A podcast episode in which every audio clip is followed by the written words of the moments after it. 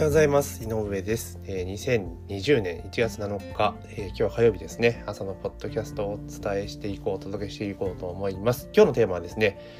えー、年度内駆け込み有給休暇が増加する義務化ノルマで会社はこんなことをした要注意という記事があったので、まあ、それについてですねちょっとお話をしていこうというふうに思っております。よろしくお願いしますでなんぞやっていう話なんですけど、えー、これ私ももうね会社員をやってないので全然知らなかったんですけど、えー、昨年の4月から有給休暇の義務化っていうのがスタートしてるんですね、えでしかもこれがですねえっと一定の条件を満たした時っていうところに1年間5日の有給休暇を取ることが義務化をされていると。で、正社員とあと契約パートアルバイトも込みなんですね。で、正社員の場合は、まあ、入社6ヶ月が経過している、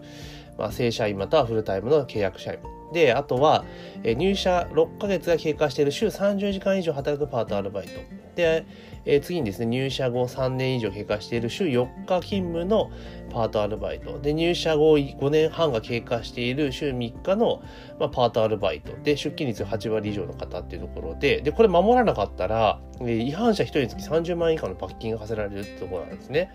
で、これで見たときに、まあ、正社員とか契約社員とかっていうところは、まあまあ、ちゅうところなんですけど、結構パートアルバイトの有給っていうところが、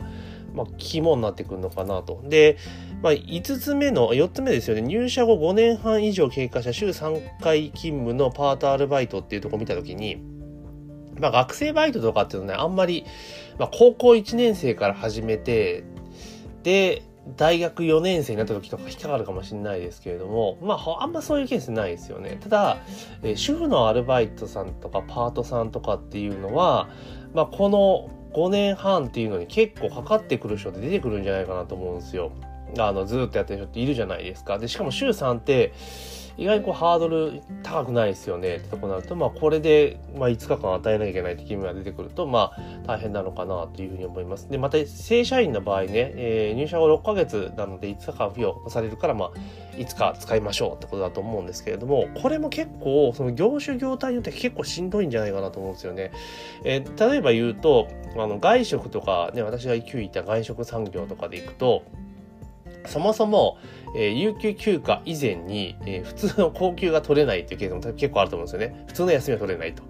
で普通の休みの取れないにもかかわらず、有給取れっていう指導が来るとどうなるかっていうと、とりあえず有給取りなさいって指導を出すとこ多分出てくると思うんですよね。うん。あの、休日はいいから、あの、有給休暇取りな、まず有給休暇取りなさい。だから通常、高級日として休むべきところを、有給して消防上処理をしてしまうっていう形になっちゃうところ、多分出てくると思うんですよね。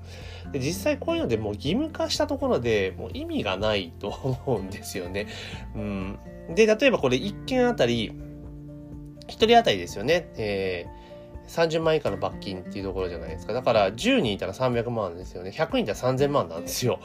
で、これ、ねっていう話なんですけれども。で、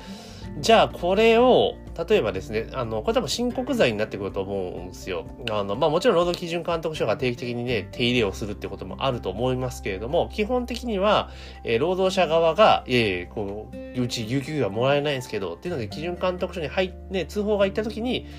まあ調査が入って、あ、ダメですね。じゃあ、いくらいくら罰金ですって形に多分なっちゃうと思うんですよね。うん。なってくると思うんですよ。で、なった時に、じゃあ、これ結構大変ですよねっていうところですよね。例えば、今年からなんで、もう、あ計画的にね、あの4月からもこうなると。で、取らせないとやばいっていう風になってたら、まあ、ここからポツポツ、あのね、4月までの間にゆっくりと有給を消化していけばいいわけですね。5日だったら、例えば、えー1年間の間に5日取らせればいいわけですから、連続休暇である必要はないので、まあまあ頑張れば取れるわじゃないですか。だけど、あるいはもう残り3ヶ月ですよね。1月の中3ヶ月来て2ヶ月ちょっとなる、2ヶ月、約3ヶ月ですよね。その期間に、まだ全然消化しなかったら5日取らなきゃいけないってことになるんですよ。ね。ってことは、最低でも月、ね、2回とか取らなきゃいけなくなっていくと結構しんどいと思うんですよね。で、まあ、それ、それでもそういう状況じゃないですか。で、会社としては、これ申告罪だしとか思うし、で、そもそも社長とか会、ね、会社の、その経営者が知らない可能性もありますよね。まあ、大企業だったらさすがに知ってると思いますけど、人事とかあるから。だけど、中小企業とかね、ほんと、ほとんどね、あの、パパママビジネスとかでやってるようなちっちゃい会社だったら多分知らないですよね。うん、だからそれで知らない間になんか、えーってなったら結構これ大変だなっていうふうに思います。で、しかも働いてる側も多分知らないっていうところがある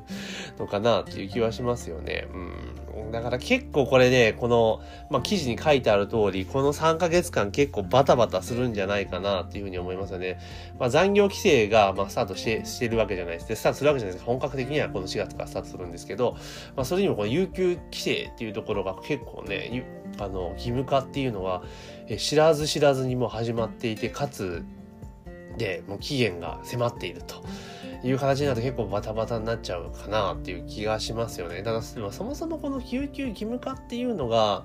うんどうなんだろうな。で労働者の権利なのであの取りたいって言った時に取らせるっていうのは絶対必要だと思うんですよ。だけど一律にあの休めっていうのはちょっと個人的には違うと思うんですよね。うんあとこれだと、例えば自分の業務が終わっていないにもかかわらず、えー、休みを取らなきゃいけないとかなっちゃうわけですよね。だからただ、その、もちろんその業務の割り当てがね、ちゃんとできてなくて、一人にね、重きそ負荷がかかってる状態っていうのはまあ考えなければいけないにせよ、うん、と思うんですよね。あとはその法法令上、有給休暇5日じゃないですか。ね。だけどこれ例えば条件ちゃんとつけとかないと、えね、さっき言った通り、えー、普段の高級日、休みね、通常の休みを取れない中で、えー、有給だけを有給申請して、形上有給取ったことにしちゃえば、逃れられちゃうわけじゃないですか。だからこれをちゃんと徹底しようとするんであれば、例えば、えー、年間の会社が定める、就業規則が定める休日、プラス、えー、5日とか っていう方が多分先だと思うんですよね。やるべきことっていうのは、た、おそらくね。うん、だから、まあ、残業規定とニコイチなのかなっていうところはあるんですけれども、その休日の部分をちゃんとフックをかけとかないと、さっき言った通り、休日は取れてないけれども、有給休暇だけは取ると。で、有給休暇は休日っていう権利をね、置いといて有給休暇取らせるって、またおかしな話になっちゃうので、まあ、そうなってくることを避ける意味でも、やっぱり就業規則が定める休日を取るで、休日、だから、就業規則が定める休日の消化率が80%以上っていうのを義務化にしますよ。だったらわかるんですよ。うん。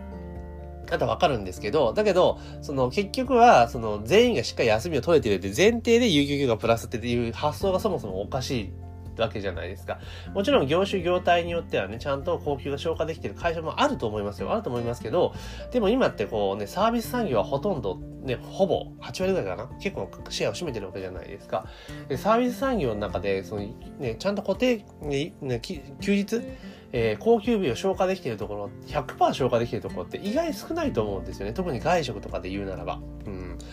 そう考えると、このちょっと法律自体が、まあ、おかしいっていうところはあると思うんですけどね。うん、だからこういうので、経団連とかって反対しないのかなってすごく思うんですよね。うん、おかしいっすよね。だからもうと不思議ですよね、経団連さんってね。経団連ってその社長とかの集まりですよね。事業。だから、こういう、要は、権利系のやつじゃないですか？労働者の権利もちろん守るってこと大事だけれども、だけど、あの、こうやって結局会社にとってはマイナスですよね。業績にはマイナスさせるわけじゃないですか。で、でしかも消費税とかも一緒ですよね。この消費税の業績落ちるわけですよ。それ賛成してってそもそもおかしくねって個人的には思うんですけどね。まあそれはさておき、現行のこの有給休暇義務化っていうところでいくと、ちょっとそのね、ざるですよね。だから間違いなく気をつけなきゃ、雇用者が、労働者がまず知らな、この制度があるってことを知らなければいけないっていうところですよね。なんか権利があるんだってことを理解すべきだし、あとは法令としてはやっぱざるですよね。高級を消化した上で何日だったらわかるけれども、でもそうじゃない以上、有給形式上取って高級日と代替してしまうってケースも出てくるんじゃないかなというふうに思ってます。まあなんで、こうやってね、なんか、その、現場の実態っていうか、現場の実態と、その制度上の設計っていうところが、やっぱり、え、役所の人たちが考えてこうなっちゃうのかなっていう気はちょっとしますよね。うんなっちゃうなってだから民間のねこういうのを作る時ってやっぱ民間のその社長とかそういう人もやっぱ入れていかなければいけないんじゃないかなとは思いますよね。まあ我々個人事業主だってね今私は関係ないんですけれどもただね例えばこれが法人化していて社員を雇うようになったらこういうことも考えなければいけないってことになるのでまあまあもうちょっとねその法律っていうところを作る時に関してはもっとしっかりとやっていかなきゃいけないのかなとだからかいあれですよね国会議員とかもあの